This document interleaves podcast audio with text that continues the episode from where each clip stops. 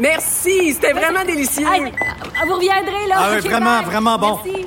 Faites attention Ah oui. OK, salut, à la prochaine. Votre auto, c'est un espace où vous pouvez être vous-même. Hey, c'était pas mangeable comme repas. Elle mérite d'être bien protégée et vous méritez d'être bien accompagné. Trouvez la protection la mieux adaptée à votre auto avec Desjardins Assurance et obtenez une soumission en quelques clics sur desjardins.com.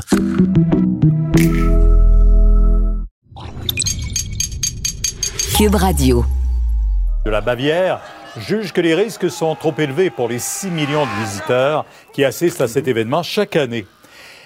Et chez nous, maintenant, la pandémie continue de frapper les travailleurs de la santé. Ils sont plus de 4 000 à avoir contracté la COVID-19 dans la province. Par ailleurs, un sondage léger révèle que 85 des Québécois sont inquiets pour la santé de leurs proches qui vivent en CHSLD. Et trois ordres professionnels, vous l'avez souligné en manchette Pierre, dont le Collège des médecins et l'Ordre des infirmières vont tenir une enquête euh, conjointe sur la qualité des soins en CHSLD. Et tout de suite, je vais à Denis euh, Thériault, parce que Denis, médecin et infirmière qui travaillent dans le réseau de la santé, n'ont pas besoin d'enquête pour savoir ce qui ne fonctionne pas dans les CHSLD. Exactement, Pierre. Parce que d'abord, cette enquête, Collège des médecins, Ordre des infirmières auxiliaires et Ordre des infirmières, eh bien, ont décidé de se pencher sur ce qui s'est passé chez Aaron. Plus de 30 morts euh, dans ce CHSLD privé. Institut gériatrique de Montréal également, plus de 30 morts également. Et ça, c'est un institut public. Alors, on veut se pencher là-dessus pour savoir ce qui s'est passé euh, et puis voir s'il y aurait des choses à modifier pour pas que ça se reproduise et autres. C'est ce qui est annoncé ce matin. Écoutons d'abord ce qu'avaient à dire euh, deux des responsables de ces ordres. En fait, essentiellement, ce qu'on dit du côté euh, de- du Collège des médecins, c'est que ça prend euh, euh, un ordre, euh, le Collège des médecins, pour déterminer si la profession a bien été exercée à l'intérieur, comment ça s'est produit. Même chose pour l'Ordre des infirmières. On nous dit, on va se pencher sur ce qui s'est passé dans ces établissements-là, dans le fait détail. Écoutons ce, euh, ce que disent ces deux responsables des ordres. On va commencer par ce CHSLD-là, puisque je vous l'ai dit, ce CHSLD-là, il est sous tutelle, ce qui nous a interpellés encore plus directement. Par contre, on est conscient qu'il y a d'autres CHSLD où on va devoir faire la même, peut-être, démarche. Forcément que nos recommandations vont probablement avoir un impact sur l'ensemble des CHSLD du Québec. Euh, et, je le répète, tout ça, c'est dans le sens d'apprécier la qualité de l'exercice par nos membres euh, comme autres professionnels. Parce que euh, il n'y a que vous qui peut faire une juste appréciation. Ouais, à mon avis, seul, euh, seul euh, l'ordre professionnel des, des infirmières et infirmiers peut aller évaluer comment, comment se sont comportés les professionnels en question. Euh, je dis pas qu'un coroner, ça peut pas faire ça, là, mais c'est pas vraiment dans ce sens-là, ni dans, dans un tel but. Et Pierre, vous savez, j'ai communiqué avec des infirmiers, infirmières auxiliaires, entre autres, là, qui sont sur le terrain, qui sont dans les CHSLD, non pas à Aaron, au centre gériatrique, mais ailleurs, un peu pour voir leur impression de, de ce geste fait par les ordres. C'est un peu le choc. Et ce qui en ressort, c'est que c'est un peu tard pour faire ça, parce que là, on est en pleine crise. Il aurait fallu voir ça avant. On écoute euh, une dame qui est infirmière auxiliaire sur la rive sud de Montréal. Voici ce qu'elle avait à dire là-dessus. Ça fait des années que ça va pas bien dans, les CHSLD. Euh, dans les privés, ça va encore euh, moins bien que, que dans le réseau public. Euh, ils ont abandonné la population. Là. Ils ont une petite plainte, ils font leur enquête, euh, ils font des recommandations, mais il n'y a pas de suivi, il y a pas, euh, on s'assure pas que c'est bien respecté. Alors, ce témoignage, je l'ai entendu à plusieurs reprises jusqu'à maintenant. On fait une tournée. On en aura plus cet après-midi à LCN et au bulletin de fin de journée. Merci, Denis. Comme on le voit sur cette euh, caricature, la structure de notre système de santé nous rappelle un peu l'épisode des 12 travaux d'Astérix dans la maison des fous, Pierre. Alors, la gestion du réseau de la santé est devenue si complexe qu'on a de la difficulté à répondre à l'urgence dans les CHSLD où meurent des dizaines de personnes par jour. Notre bureau d'enquête dresse le portrait des organisations imposantes qui les chapeautent. Voici l'organigramme du CIUS ouest de l'île de Montréal. Ce CIUS dont relève notamment la résidence Aaron, où une trentaine d'aînés sont morts en l'espace de trois semaines. L'image de l'organigramme est frappante. Il y a juste un mot pour qualifier ça, là. c'est monstrueux. Le qualificatif de superstructure n'est pas exagéré. Pas pour rien qu'on les appelle des, des- des gros monstres à, à- à une tête. De véritables monstres bureaucratiques au dire des analystes, consultés par notre bureau d'enquête. Qu'il n'est pas prévu dans cette structure-là que l'information du bas vers le haut se rendre jusque le haut de la structure. Le réseau de la santé fait aujourd'hui face à une crise sans précédent. Un réseau qui a subi des transformations majeures dans les 30 dernières années. À une certaine époque, il y avait environ 700 directeurs généraux. C'était beaucoup. C'était trop. Au fil des réformes, le nombre de DG a considérablement diminué. Notre système de santé ne rimera plus jamais avec bureaucratie. Il y en avait encore 180 en 2015. La réforme en a laissé une trentaine. Et c'est devenu un réseau très centralisé. Les DG du réseau ont des immenses réseaux à gérer, des fois 10, 12, 15, 20 000 employés. En 2019, l'Institut national de santé publique publiait un rapport d'évaluation sur la réforme de 2015. On y souligne que des mesures dites d'optimisation ont entraîné une réduction de 30% des budgets régionaux de santé publique. Ceux qui en paient le prix, c'est toujours les populations vulnérables. Ça nous prend une machine de guerre, on n'a pas la machine de guerre. Les analystes que nous avons consultés sont tous d'avis que cette centralisation est l'un des freins à une réponse rapide en période de crise. Parce que le réseau est devenu lourd. On est un peu euh, dans l'inertie, on n'arrive pas à faire bouger le paquebot parce que c'est un énorme paquebot. Moi, je pense pas que le problème euh, important, c'est la lourdeur de la machine. S'il ne la blâme pas, le premier ministre admet la complexité de la structure. Au Québec, il y a des CIS puis des CIUS. C'est plus compliqué à Montréal parce qu'il y en a plusieurs, puis il y a des CHU en plus. Et pour illustrer les failles de cette centralisation, Le 6 de Montérégie-Ouest, par exemple, le directeur général a sous sa responsabilité 122 établissements. 122 établissements. Vous imaginez? Marie-Sophie Lheureux raconte avoir été contactée un mois après le dépôt de sa candidature sur Je contribue par quatre CIUS différents. On a encore, encore énormément centralisé quelque chose qui avait besoin d'être immédiatement décentralisé. Immédiatement. Elisabeth Laplante, TVA Nouvelle, Montréal. Ça risque d'être la plus grande bataille de notre vie. COVID-19. Alors, vous l'avez entendu, un système extrêmement centralisé. Donc, juste pour vous rappeler que dans quelques instants, je vais en parler avec l'ancien ministre de la Santé, Gaétan Barrette. Mais pour l'instant, on prend des nouvelles euh, de, de ce qui se passe dans le monde, sur la planète et ici au Québec en termes de COVID-19 avec mon collègue Vincent Dessureau. Bonjour, Vincent. Bonjour, Sophie. Alors, euh, ben, la pluie des millions, et pour ne pas dire la pluie des milliards, continue euh, de d'émaner comme une fontaine de, de jouvence inextinguible à Ottawa. Effectivement, lorsque Justin Trudeau se présente, généralement, ça vient avec, euh, avec de l'argent neuf dans différents, euh, dans, dans- dans différents domaines. Et aujourd'hui, après avoir, faut dire, bon, euh, salué euh, la, la journée commémorative de l'Holocauste, ensuite rendu hommage aux policiers de la GRC et aux familles là, des, des victimes de, de la Nouvelle-Écosse. Donc, c'est toujours des débuts, là, même chose pour François Legault lourd. hier, Oui. assez lourd. Ça donne le ton parce qu'ensuite, on parle évidemment des, de, de ce qui se passe chez nous avec la COVID-19. Donc, on sait le, le- le- le- il y a des grands besoins chez les personnes les plus vulnérables et plusieurs organismes communautaires un peu partout à travers le pays sont au ralenti, si ce n'est pas même arrêté en raison euh, de, la pandémie. Alors, on offrira donc 350 millions de dollars euh, aux organismes communautaires du pays. C'est l'annonce que fait Justin Trudeau. Et cet argent-là ira euh, directement aux petits organismes, mais également aux plus gros. On peut écouter Justin Trudeau qui explique un peu comment cet argent sera distribué.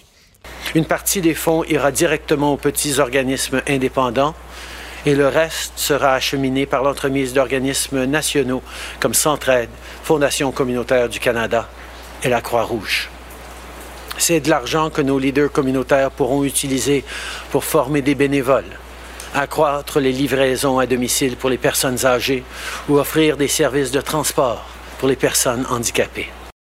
Bon, alors cet argent, on le distribuera le dès que possible, tout comme la subvention salariale d'urgence, parce que euh, Justin Trudeau est revenu sur cette importante mesure qui est tant attendue par de nombreuses entreprises à la grandeur du pays, qui disent, OK, là, nous, on a ramené des, des employés, Mais oui. euh, où on s'est empêché d'en mettre à pied, mais euh, parce qu'on nous a dit que vous alliez payer 75% de leur salaire. Mais il là, faut que l'argent arrive. Effectivement, parce que Justin Trudeau dit, ben là, en attendant, utiliser le, euh, les, les, les prêts qu'on a rendus disponibles. Oui, mais c'est 40 40 000. On s'entend. Euh, à part. Air Canada, là, 40 000 ça passe en quelques, en, en quelques heures. Donc, euh, euh, les nouvelles sont deux choses. Une calculatrice en ligne sur le site de Revenu Canada, donc une calculatrice pour que les entreprises puissent aller faire leurs calculs sur combien le fédéral va pouvoir payer sur la facture. Alors, une façon de calculer plus précisément là, que... On Ben, sait si c'est pas un programme assez 75% c'est 75% Tu multiplies par 75, tu divises par 100. oui, évidemment, il y a le maximum, mais ça pourrait 50 jusqu'à l'équivalent de 58 000 par année. Euh, donc, je suppose que tu peux rentrer les salaires d'un peu tout le monde et avoir un portrait global. Euh, et également, à partir de lundi prochain, donc 27 avril, c'est là qu'on pourra faire la demande pour les entreprises. Euh, Jean-Yves Duclos, le ministre, va donner des détails cet après-midi sur exactement la marche à suivre, mais ça s'en vient. Pour ce qui est des délais, là, quand on aura le chèque, ça, Justin Trudeau n'a pas voulu s'avancer, mais il travaille fort, on travaille fort pour que cet argent-là arrive le plus rapidement possible. Autre point intéressant, parce que hier, à la période de questions euh, à la, la Chambre des communes, on, est, euh, on a posé des questions reliées à un incident euh, survenu en Chine par rapport à des avions canadiens qui seraient revenus vides alors Mhm. qu'ils étaient partis quand même traverser d'importantes ouais. distances pour aller chercher de l'équipement, mais seraient revenus vides. Justin Trudeau, à ce moment-là, avait pas beaucoup de réponses, mais il en avait aujourd'hui. La question lui a été posée par euh, une, une journaliste. Je vous fais entendre sa réponse. Donc, deux avions touchés, un avion euh, pour le Canada, un avion pour une province qui euh, ben, sont revenus vides. Vous pouvez écouter l'explication de Justin Trudeau. Il y a des limites extrêmement restreintes sur euh, le temps qu'un avion peut rester euh, sur, sur le territoire chinois et il y a eu des, délais énormes en termes de transport des marchandises vers l'aéroport. Malheureusement, les avions ont dû décoller dans cette situation sans avoir reçu leur livraison de cargaison. Bon, t'imagines? Alors, on envoie des avions là-bas, mais on le sait, c'est pas nécessairement la faute euh, des, des équipages, c'est pas nécessairement la faute du gouvernement. Euh, on sait que là-bas, pour que les camions, euh, les, les conteneurs arrivent à l'aéroport, c'est très, très compliqué. Les fenêtres pour les avions sont c'est- vraiment très court parce que évidemment le monde entier s'en va là pour s'approvisionner euh, de- de- de- d'équipements médicaux. Alors c'est très compliqué de sorte qu'un avion pour le fédéral et un avion pour une province donc Et on n'a pas pas, voulu laquelle, l'identifier. Justin Trudeau a dit la province euh, le, le dira bien si, euh, si si elle le souhaite. Est-ce que c'est le si Québec? On jamais c'est le Québec, on va le savoir peut-être à, à 13 heures, mais c'est sûr que c'est au Québec que les besoins sont les plus criants en ce moment. Donc, euh, il y a des chances. Et si c'est chez nous, là, ouh, les nouvelles sont pas bonnes. La question sera assurément posée euh, Ouais. lors du point de presse de François Legault, mais Justin Trudeau disait qu'il travaille fort à ce que l'équipement arrive et que, et là-dessus, il n'a pas tort, que euh, à chaque fois, là, les provinces disaient, par exemple, il nous reste trois jours de tel équipement, il nous Mm. reste quatre jours. Elles disent, on a- à date, on a toujours été capable d'éviter des pénuries dans tous les, euh, euh, les, les- différents secteurs, alors euh, que le, monde se bat pour de l'équipement présentement. Jusqu'à maintenant,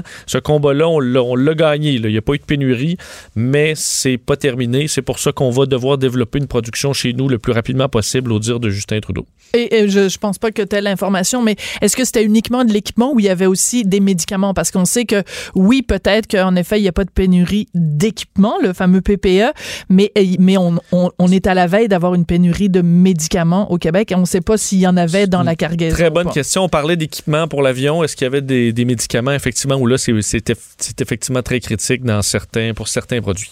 Et c'est ce qui fait aussi qu'il y a certaines chirurgies qui peuvent même pas être faites. Même si on voulait les faire, des chirurgies d'urgence, on peut pas les faire parce qu'on n'a pas, par exemple, des anesthésiants ou des antidouleurs, de la morphine, des choses comme ça. Parce qu'on a euh, des lits de libre, effectivement, mais pourquoi on les rouvre pas? C'est entre autres pour ça, parce qu'on ne peut pas prendre de médicaments. Oui. En tout cas, pas pénurie actuelle, mais on veut éviter évidemment qu'il y en ait une euh, très bientôt. Euh, écoute, un petit euh, sondage sur les Canadiens et leur confiance dans les institutions. Qu'est-ce que ça donne comme Oui, résultat? Quand même, un dossier intéressant, celui de ce sondage mené par Léger pour l'Association d'études canadiennes sur euh, notre perception de différents domaines de la santé ou autres euh, organisations concernant la COVID-19. On se rend compte que, puis on voit beaucoup sur les réseaux sociaux là, de gens qui croient à peu près à tout ce qui circule sur YouTube, mais il faut croire que ce n'est pas la majorité, puisque d'un 92% des Canadiens ont confiance en leur personnel de la santé, les médecins, les infirmières, donc ceux qui ont vraiment la plus haute confiance au pays, devant les responsables de la santé publique qui ont quand même la confiance de plus de 80% euh, des gens. Ans.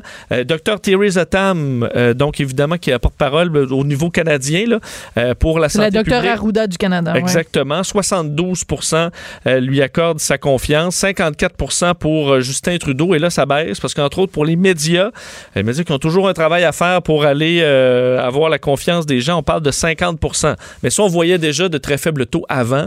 Euh, alors, euh, Oui, mais ça, c'est vraiment très décevant parce que justement, s'il y a quelque chose que cette crise-là a prouvé, c'est à quel point le rôle des médias est essentiel. Parce que regarde toutes les histoires, bon, évidemment, nous, ici au Québec, les histoires, que ce soit le CHSLD Héron, que ce soit euh, le, le- manque de communication entre les plus hautes euh, instances du ministère de la Santé et ce qui se passe sur le terrain, que ce soit plein d'autres euh, enquêtes du bureau d'enquête ou de d'autres médias, il me semble qu'au contraire, ça devrait redonner confiance dans, dans, dans, dans, dans l'ensemble des médias. C'est très décevant comme chiffre. Surtout que si on remonte à janvier, où on dit ah, les médias font peur au monde avec une pandémie, euh, ben là, aujourd'hui, on est. euh, Ben là. on a les deux pieds dedans. Et effectivement, les médias n'étaient pas. euh, Ils n'étaient pas euh, alarmistes, ils étaient contraire. lucides. hein, Ils étaient lucides. Bon. Et, euh, alors, et, mais c'est quand même, on est loin des- au niveau de la confiance en les gouvernements et les institutions, loin des États-Unis, où le soutien des, des, des Américains vers Donald Trump est en baisse quand même, malgré des manifestations qui demeurent quand même petites là, contre les confinements, mais qui semblent se multiplier dans certains pays, dont évidemment les États-Unis, mais le Brésil et également à certains endroits en Europe où il y a une euh, de, de plus grande tension à rouvrir les, euh, les pays le plus vite possible. Le déconfinement. D'ailleurs, on va en parler un petit peu plus tard dans, dans l'émission. Un Québécois qui habite en Pologne depuis plusieurs mois, qui va nous raconter comment ça se passe, le déconfinement euh, là-bas. Écoute, euh, le nombre de cas dans le monde, hein, c'est toujours important de remettre les statistiques en perspective. Oui, on atteint le 2,5 millions de cas confirmés, donc 171 000 morts. Vous dire que l'État de New York, là, euh, c'est 481 décès supplémentaires. Andrew Cuomo qui a fait son point de presse tantôt, euh, 4100 nouveaux cas et qui rencontre, on vous l'avait entendu, euh, M. Trump aujourd'hui à la Maison-Blanche. Alors, est-ce qu'on va bien s'entendre, sachant que les deux, euh, euh, disons, n'ont pas eu une relation très Pas stable vraiment, dans non. les dernières, euh, dans les derniers jours?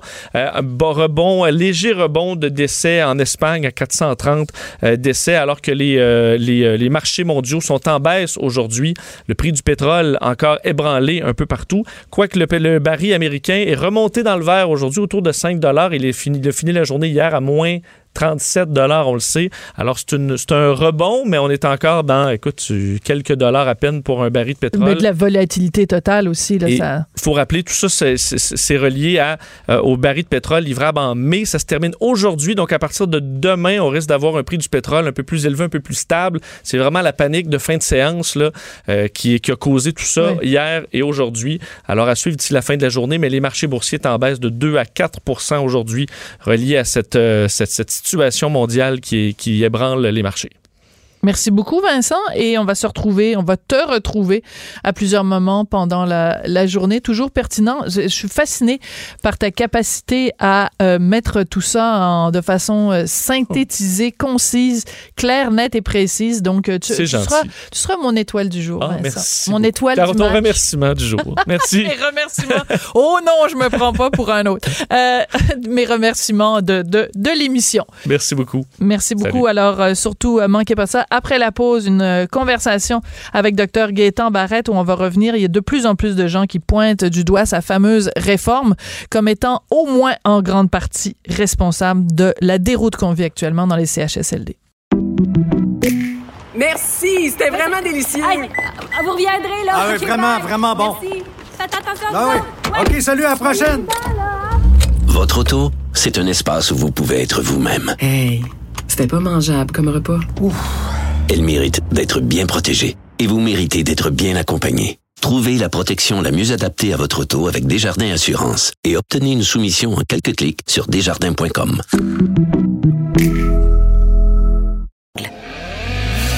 On n'est pas obligé d'être d'accord. Pour nous rejoindre en studio, Studio à commercial cube.radio.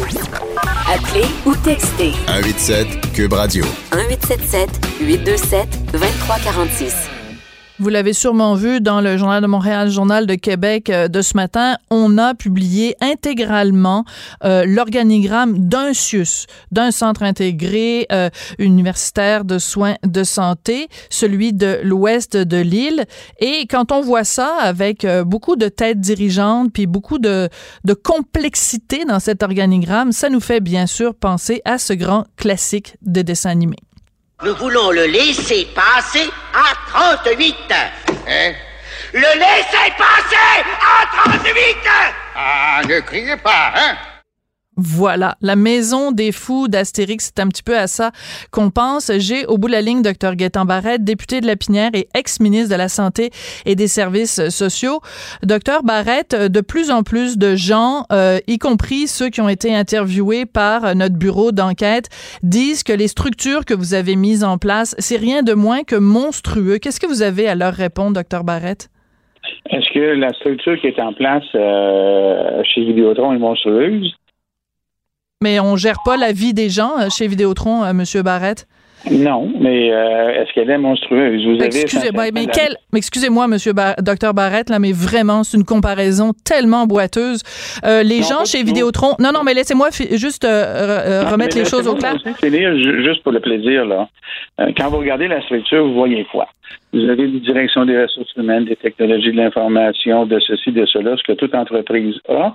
Et, si on veut faire l'analogie, euh, le réseau a la complexité qui est celle, qui est telle qu'on doit avoir ces directions-là.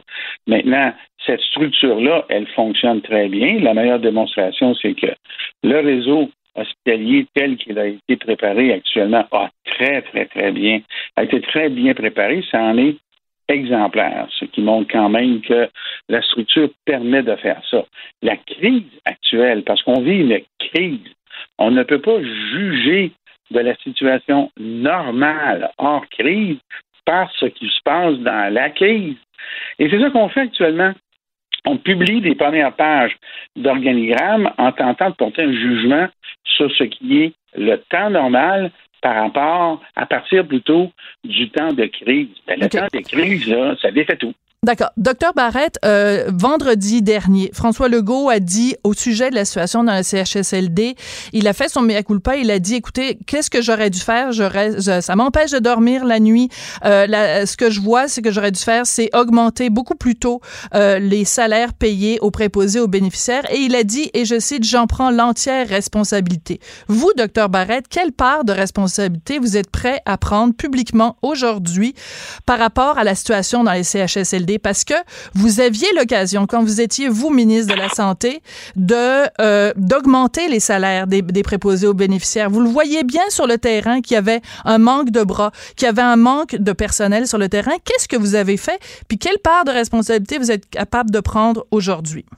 Alors, pour ce qui est des salaires, en 2015, j'ai souhaité négocier, proposer ce que je pensais être vraiment quelque chose qui allait être reçu euh, très positivement de la part des syndicats, à savoir une rémunération différenciée de de tous ceux et celles qui donnent des soins, préposés, infirmières auxiliaires, infirmières techniciennes en CHSLD par rapport à d'autres fonctions du même niveau d'emploi ailleurs dans le réseau. En français, un préposé ou une infirmière auxiliaire en clinique externe, c'est pas la même chose qu'un préposé ou une infirmière euh, auxiliaire en CHSLD. Ils ont dit non. Alors, nous, on était prêts à payer un différentiel. Ils ont dit non en 2015. Donc, c'est la faute au syndicat. C'est pas ça que je vous dis. Je vous dis qu'ils ont dit non. Je, ne blâme personne. Vous me demandez qu'est-ce que j'ai fait, je vous le dis. D'accord. En, en 2017-2018, j'ai fait les projets ratios en collaboration avec les syndicats. Je le répète, en collaboration. Ils se sont terminés en décembre 2018. Les résultats ont été positifs partout, mais les résultats n'ont pas été appliqués ni en salaire, ni en quantité de personnel, parce que l'enjeu est double. Il faut mieux les payer et il faut en augmenter le nombre. Et ça, là, c'est la prérogative, Mme Durocher, du gouvernement. Au 1er octobre 2018, le gouvernement aurait pu unilatéralement, s'il avait souhaité, augmenter les salaires. Le premier ministre en a fait un meilleur coup de pas. Il aurait pu aussi augmenter le nombre, parce que ça, c'est sa prérogative. c'est pas un enjeu de négociation, et suivre le chemin que j'ai tracé. Alors, ce qui se passe aujourd'hui, là, ben, je l'ai planifié. Ça dit non au départ, puis je peux vous dire que si j'avais été, on avait été élu et si j'avais été ministre de la Santé, là, il y en aurait eu une loi spéciale si les, les syndicats n'avaient pas collaboré et on aurait appliqué les ratios parce que quand je les ai dessinés avec eux, ben, on avait convenu qu'on allait les appliquer. Et là, c'est pas le cas. Donc, ce que vous dites, c'est vous, vous aviez préparé le terrain puis faire les, fait les plans pour préparer quelque chose et le gouvernement Legault aurait manqué de courage politique à ce moment-là? C'est ça que vous êtes en train de dire? J'essaie, j'essaie de comprendre. Oui. Ben, ce que, dans les faits, j'ai préparé le terrain et à un moment donné, il fallait continuer. C'est pas une question de courage ou pas de courage. Ce que je dis, c'est que le chemin avait été tracé de façon claire, nette et précise. Ça faisait partie d'engagements électoraux et ça n'a pas été appliqué. Est-ce que c'est une question de courage, de pas de courage? Il y a une chose qui est certaine, c'est que ça a été un choix budgétaire. Il a été choisi à ce moment-là de ne pas le faire. Bon, le premier ministre fait un de pas, tant mieux. Il va peut-être résoudre la situation de la même manière que je l'avais proposé. Hein? Ça, c'est probablement ça qui va arriver. Maintenant, les syndicats doivent mettre de l'eau dans leur vin, mais on n'a pas réglé la problématique du la quantité de personnel. Dites-vous une chose, là. Le personnel, la raison pour laquelle ils passent pas simplement le salaire. Ils partent parce qu'ils ont une grosse charge de travail. Absolument. alors, ils disent, moi, là, pour régler ma charge de travail, c'est pas juste un salaire, il me faut plus de bras. On parle de bras aujourd'hui. Ben, en temps normal, il y en manque de bras aussi. Et c'est ce à quoi je me suis adressé en 17-18. C'est ça les ratios. Déterminer combien de bras il faut en permanence. Et si on doit mieux payer ces bras-là, oui, payons-les. Mais c'est pas un ou l'autre, c'est un et l'autre. Il faut avoir les deux. Et vous avez remarqué, euh, sans aucun doute, qu'il n'y a pas eu de meilleur coup de pas sur la quantité de bras et il n'y a pas eu d'engagement non plus. Ouais. Euh, je veux vous citer euh, une lettre de une lettre publique de Joëlle Lévesque, une ancienne directrice des soins infirmiers à Montréal. Elle dit, je le sais, ouvrez les guillemets, je ne peux pas passer sous silence les ravages, les ravages de la réforme Barrette, qui n'a fait qu'accentuer les problèmes dans les CHSLD en général en créant les méga structures que sont les CIUS. Fin de la citation. Euh, le, le, le, problème avec les CIUS, docteur Barrette, c'est qu'on centralise le pouvoir euh, dans dans une direction qui est pas en contact avec ce qui se passe sur le terrain. Et on le voit au cours des derniers jours, les gens tout en haut de la structure sont pas au courant de ce qui se passe dans les plateaux repas, dans des lits souillés, euh, dans des euh, résidents qui traînent dans, leur, dans leurs excréments. La direction est pas au courant de ça. Et ça, c'est à cause d'une structure que vous avez mise en place. Vous pouvez pas le nier quand même, docteur Barrette. Ben, ce que je vais nier, là, euh, c'est le fait que euh, en haut, comme vous dites, ils sont pas au courant, ils sont parfaitement au courant. Par contre, ben ça paraît pas ces temps-ci, docteur Barrette, là. Ben voyons, voyons, ben, écoutez, là, franchement. On, on, les gens sont au fait de ce qui se passe. Ils sont sur le terrain, ils font le tour. Et, ben, ils ne savaient pas ce qui se passait euh, à la résidence ah. Aaron. Aaron, trouvez-vous ah. qu'ils hein? trouvez-vous qu'ils étaient au courant de ce qui se passait? Oui, ben parfait. Parlons-en de cette ben, parlons-en. OK, je vous Ben écoute. Elle est privée. Alors, c'est sûr qu'elle n'est pas dans le réseau. Alors, on sait aujourd'hui qu'il y a des informations qui n'ont pas été relayées de la part de ce centre-là au CIUS. On le sait, là. Alors, on ne peut pas reprocher à une entité publique de ne pas savoir exactement ce qui se passe à tous les jours dans une entité privée. C'est là qu'il est la problématique de, de, de, du discours. Mais il y a aussi des problèmes dans les, dans les CHSLD publics et aussi, il faut pas oublier, le ministère achète des places dans les résidences privées. Donc, c'est impossible qu'ils achètent des places et qu'ils demandent pas en retour d'avoir un doigt de regard sur ce qui se passe sur le terrain, docteur Barrette. Vous avez raison, mais euh, séparons les choses tout le monde sur le terrain, là, je parle pas de moi, là, je parle pas des politiques, je parle des gens qui sont sur le terrain, le disent à l'unisson. On ne peut pas juger de la situation d'avant la crise parce qu'il se passe pendant la crise. Il y a une crise, là. Et la crise, on la vit et c'est un peu le désordre parce que beaucoup de gens ont abandonné, ont déserté. Alors là, on a une grande problématique parce qu'il manque de monde. Alors, c'est très difficile de régler ça euh, quand les gens ne veulent plus revenir au travail ou quand les gens qu'on appelle viennent une journée, deux journées, puis s'en vont parce qu'ils ont de la difficulté à tolérer une situation qui est effectivement difficilement tolérable. Mais on ne peut pas juger de ce qui se passait avant la crise, de ce qui se passe pendant la crise. OK. Mais vous, vous, dites, vous dites, vous dites qu'il n'y a pas de déconnexion entre les grandes instances et ce qui se passe sur le terrain. Euh, pas plus tard que ce matin, votre collègue, quand même, Marie Montpetit, vous la connaissez bien, elle était à, l'émission de mes collègues euh, Maude Boutet et euh, Jonathan Trudeau. Vous l'avez entendu. Alors, je vais citer, j'aurais aimé vous sortir un extrait, mais je vais vous la citer euh, verbatim. Elle a dit, je suis tellement en beau Chris de la déconnexion de la déconnexion entre le terrain et les instances. Alors madame Montpetit elle-même qui est sur le terrain, elle dit je suis tellement en beau crise la déconnexion entre le terrain et les instances. Donc, c'est parce qu'il y a un problème de communication. Ce qui se passe en bas, ça ne se, rend pas en haut, puis les décisions qui sont prises en haut se, se transmettent pas en bas. Alors, vous, non, elles se transmettent. Alors, j'ai parlé avant cette entrevue-là. Et ce qu'elle conteste, là, euh, avec raison, c'est que le discours qui est dit publiquement par l'État ne correspond pas avec la réalité sur le terrain. Alors, puis je connais très bien, elle me l'a conté l'histoire là, au moment où on se parle là, puis je vais vous le dire de la façon la plus crue et claire possible là. C'est pas vrai là qu'il y a une pléthore d'équipements dans le réseau là. C'est pas vrai là qu'on est qu'on n'est pas serré puis que tout va bien là. Alors là actuellement, il y a encore, on est encore en situation critique en matière en matière d'équipement point à la ligne. Alors, cette situation-là n'est pas résolue et on, vous savez aujourd'hui d'où ça sort. On a de grandes difficultés d'approvisionnement partout sur la planète, tant inclus le Québec. Mais vous répondez pas à ma question, docteur Barrett. Vous répondez pas à ma question.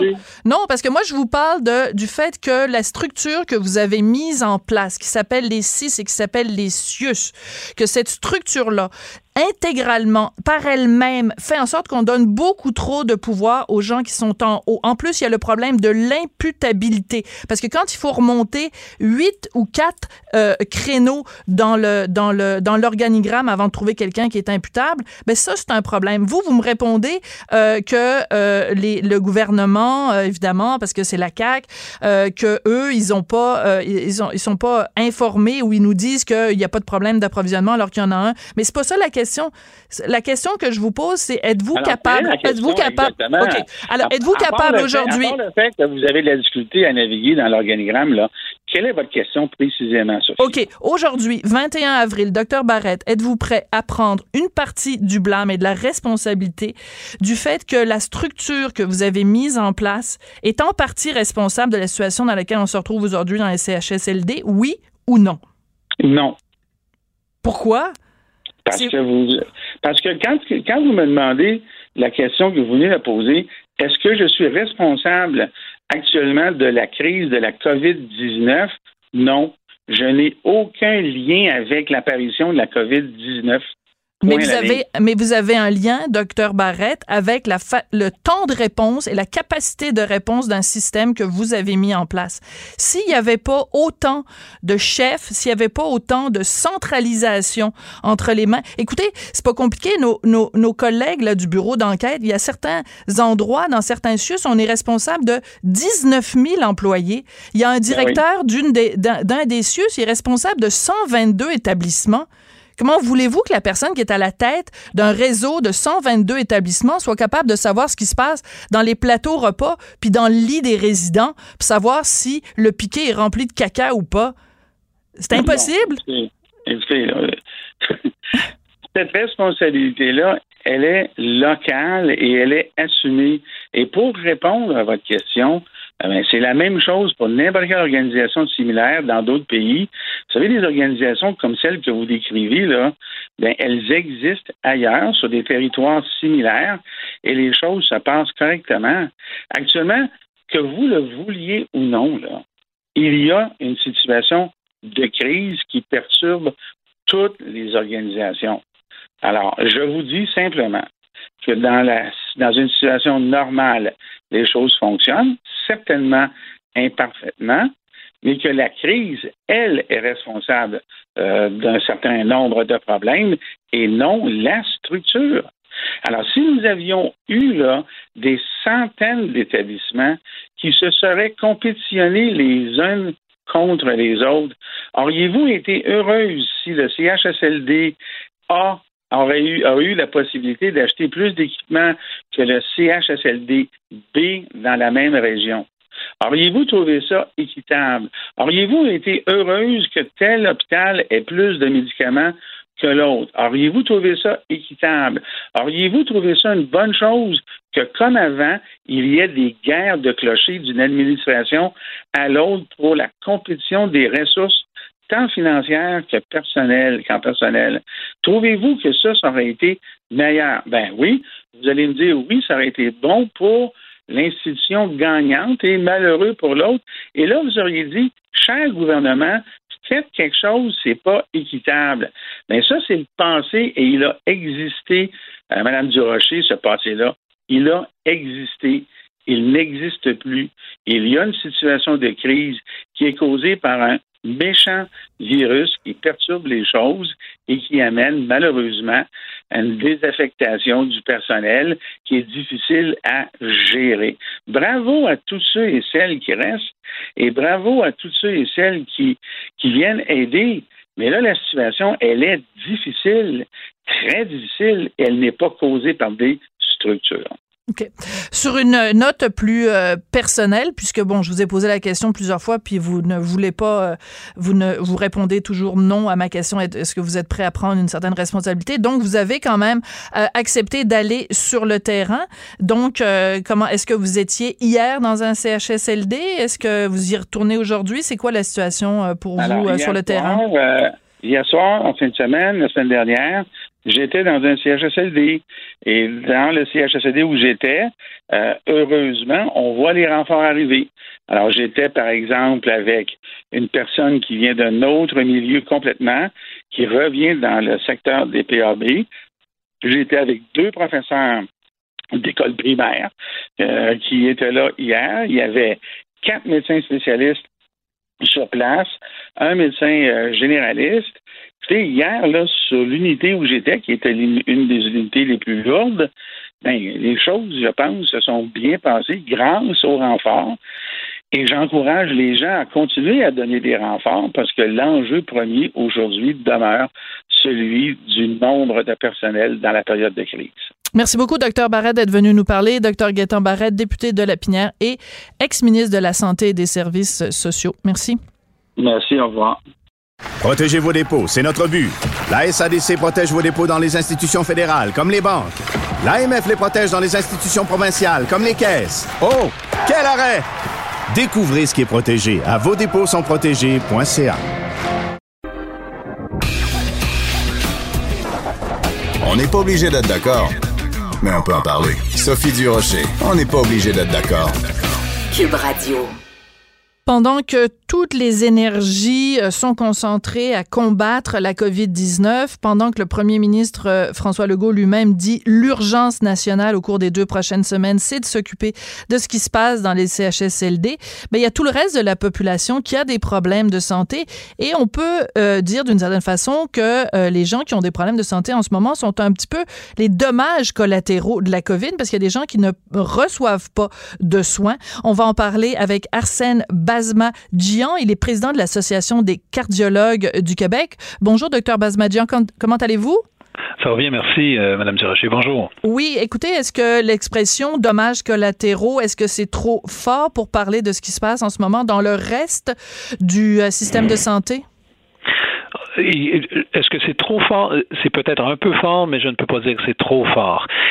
Malheureusement, il y a des dommages euh, qu'on voit déjà, et puis on est très inquiet qu'il y en ait d'autres. Donc, il risque d'avoir un cumul de dommages collatéraux. Est-ce qu'on peut dire qu'au jour d'aujourd'hui, il y a déjà des gens qui sont décédés au Québec parce qu'on a voulu préserver la vie des gens en se concentrant sur la COVID-19? Il est difficile de faire une relation cause à effet. Euh, je suis scientifique, donc pour dire euh, que c'est vraiment des gens qui sont décédés à cause de, je ne pourrais pas dire oui ou non à cette réponse, euh, voyons à cette question-là. Cependant, je peux dire que malheureusement, on a observé des décès pendant cette période et des conditions cardiaques, par exemple, qu'on a une concentration de conditions cardiaques qu'on ne voit pas depuis quelque temps. En d'autres mots, là, on des patients cardiaques qui ont des problèmes, mais dernièrement, on dirait que c'est des problèmes qui sont plutôt rares, mais on les voit un peu plus fréquemment dernièrement. Donc, il faut se poser la question. D'accord. Il y a un autre aspect, évidemment, et ça, c'est très important d'en parler. Les gens qui, normalement, au premier signe d'un problème cardiaque, se précipiteraient à l'hôpital pour se faire euh, examiner ou se faire soigner, les gens ont peur d'attraper le virus en se rendant à l'hôpital, donc ils restent chez eux. Qu'est-ce qu'on peut leur dire à ces gens-là pour les convaincre qu'ils se font plus de tort euh, que de bien en restant chez eux? Donc, si euh, merci pour la question parce que ça c'est un message important. Euh, pour les, les, gens qui ont des symptômes qu'on dit ben, qui pourraient laisser suspecter un infarctus, donc une douleur à la poitrine, une oppression thoracique, difficulté à respirer, qui euh, qui irradie parfois dans, les, dans la mâchoire, qui irradie au niveau des membres supérieurs, il y a vraiment l'impression que et c'est pas ça dure pas quelques secondes, ça peut durer des minutes puis malheureusement ça peut durer des heures ou plus. Donc pour ces gens-là, le risque d'avoir une complication cardiaque ou même d'en décéder sont plus importantes est beaucoup plus grande que le risque d'attraper ou d'être infecté par la COVID, certainement. Donc, ces gens-là, ce qui arrive dernièrement, ce qu'on observe, c'est que malheureusement, on observe plusieurs patients qui se présentent beaucoup trop tardivement. C'est un, c'est pas un phénomène nouveau, mais on a l'impression que c'est plus fréquent ces temps-ci, dans le sens où des gens qui ont leur douleur, une grosse douleur à la poitrine, qui normalement, on penserait que, je disais, c'est pas normal, je vais, je vais consulter à l'urgence, mm-hmm. ça, j'ai mal, et puis je, ça va pas bien. Ben ils disent, il a toffe à la maison, là, il tolère cette douleur-là, il reste à la maison, puis malheureusement, ben malheureusement, est-ce qu'il y en a qui décèdent à la maison? Je ne pourrais certainement pas vous le dire cela, mais on a des exemples de gens qui sont présentés 8 heures, 12 heures, 24, 48, 72, etc., jour, euh, heures après l'événement, alors qu'on aurait peut-être pu offrir des soins de sauvetage dans le sens de sauver le muscle et de diminuer les dommages. Mm. Maintenant, on est rendu dans du sauvetage de vie avec des cœurs qui sont beaucoup moins forts et des patients qui peuvent rester avec des séquelles pour le restant de leur vie, alors qu'on aurait pu offrir un traitement en soins aigus parce que pour le cœur, les minutes comptent. Oui.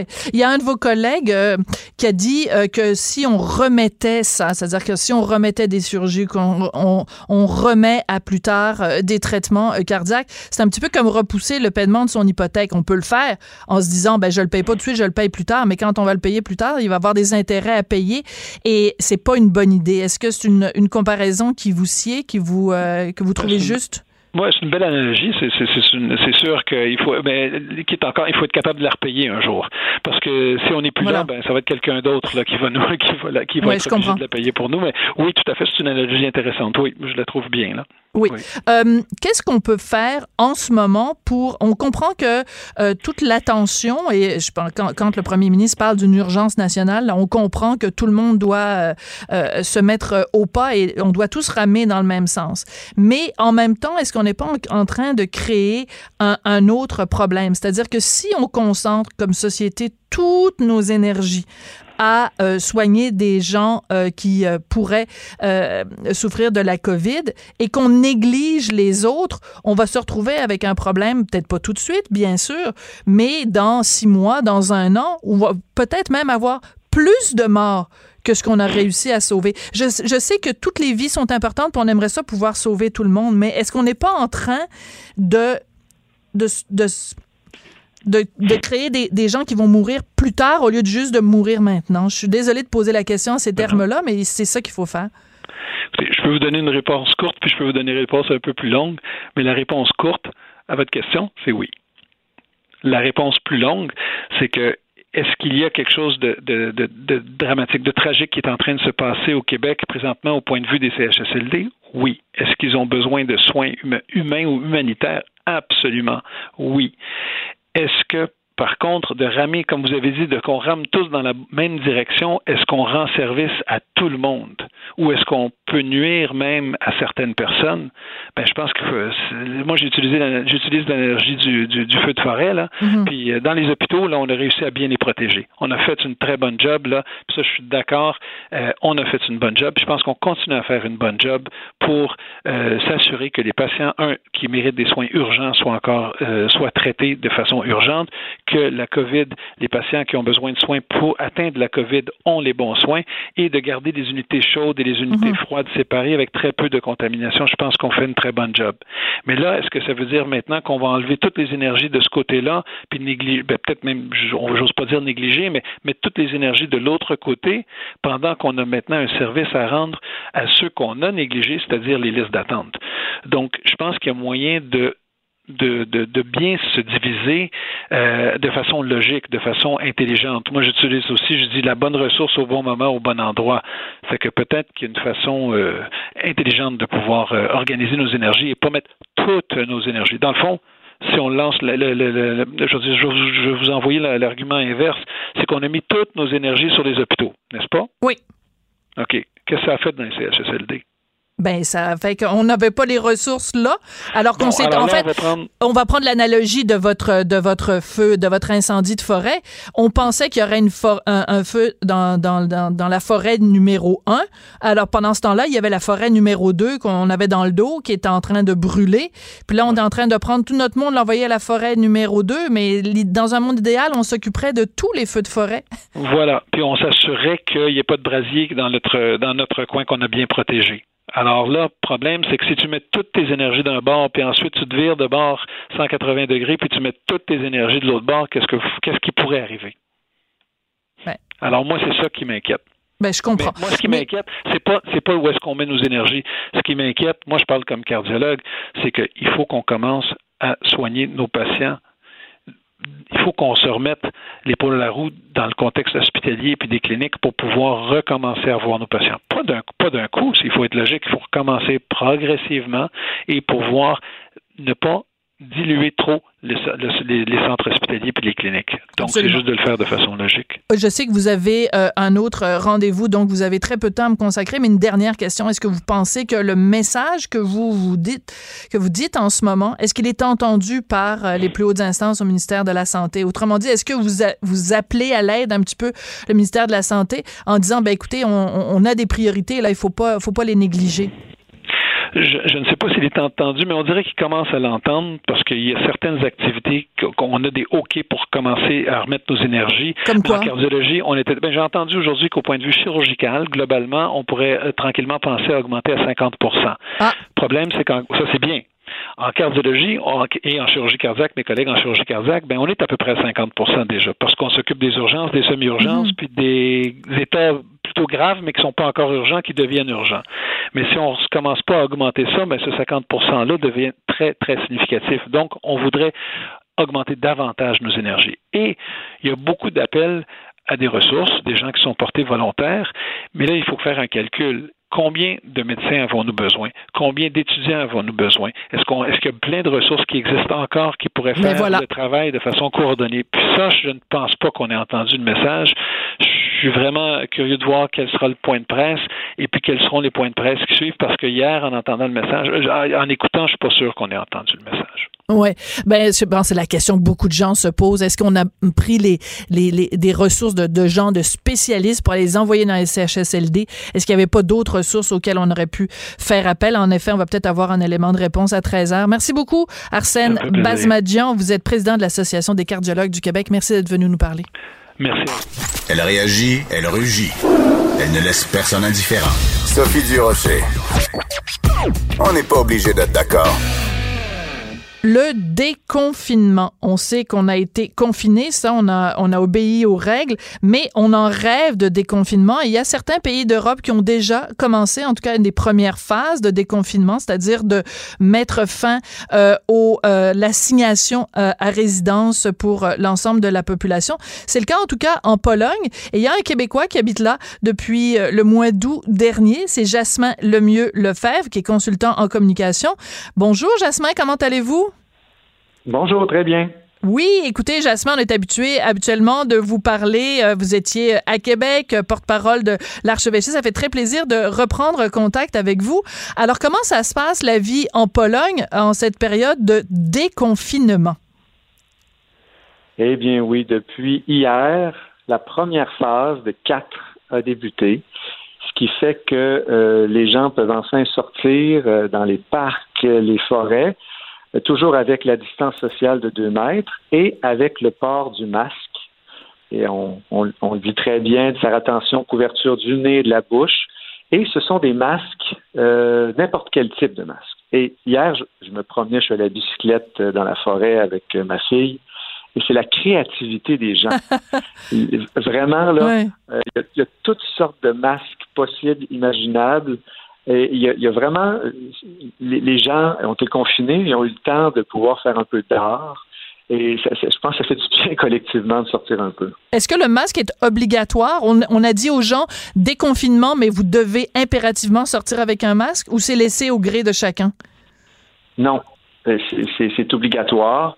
Il y a de fortes amendes euh, pour les gens qui ne, ne porteraient pas le masque ou euh, parce que les rassemblements sont interdits encore. Les, gens, alors c'est des activités récréatives, mais euh, la distance, les membres de même famille peuvent se déplacer.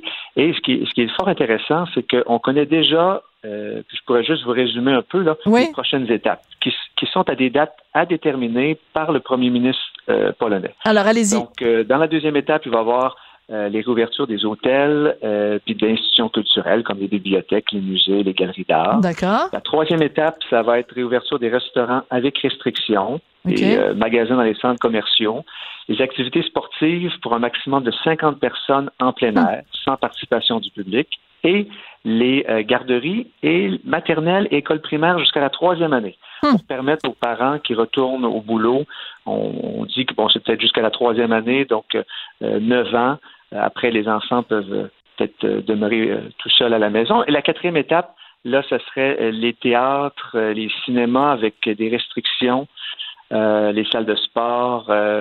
donc, ça nous donne une bonne idée de ce qui s'en vient. D'accord. J'imagine que hier, quand on a commencé le déconfinement, vous deviez être fou de joie, puis les gens devaient être, je sais pas, l'atmosphère devait être absolument à la fête? Oh, je pense, ben, évidemment, on ne pouvait pas voir les sourires. Mais des fois, les yeux parlent. Hein. Vous connaissez des, regards souriants? Je pense qu'on pouvait les deviner. Et moi, ce que je suis très content, c'est que, grosso modo, là, moi, je dirais que 99% des gens portaient le masque. Alors, euh, il n'y avait pas besoin de, d'efforts policiers pour pouvoir. les gens comprenaient ils savaient que euh, personne ne veut retourner au confinement. Non. Donc les gens gardaient le masque. Jasmin, ça a été euh, très court, mais merci beaucoup d'avoir pris le temps euh, de nous parler. Puis ça nous donne un petit peu d'espoir ici au Québec et surtout une piste de solution.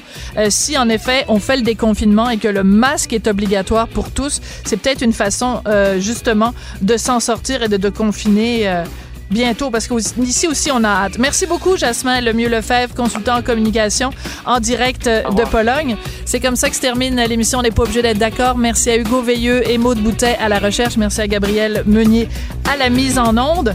Et puis, ben, c'est un pensez-y bien. On va voir si euh, le premier ministre nous en parle du port des masques à son briefing de 13 heures. Merci à cette émission est maintenant disponible en podcast. Rendez-vous dans la section balado de l'application ou du site cube.radio pour une écoute sur mesure en tout temps. Cube Radio, autrement dit. Et maintenant, autrement écouté.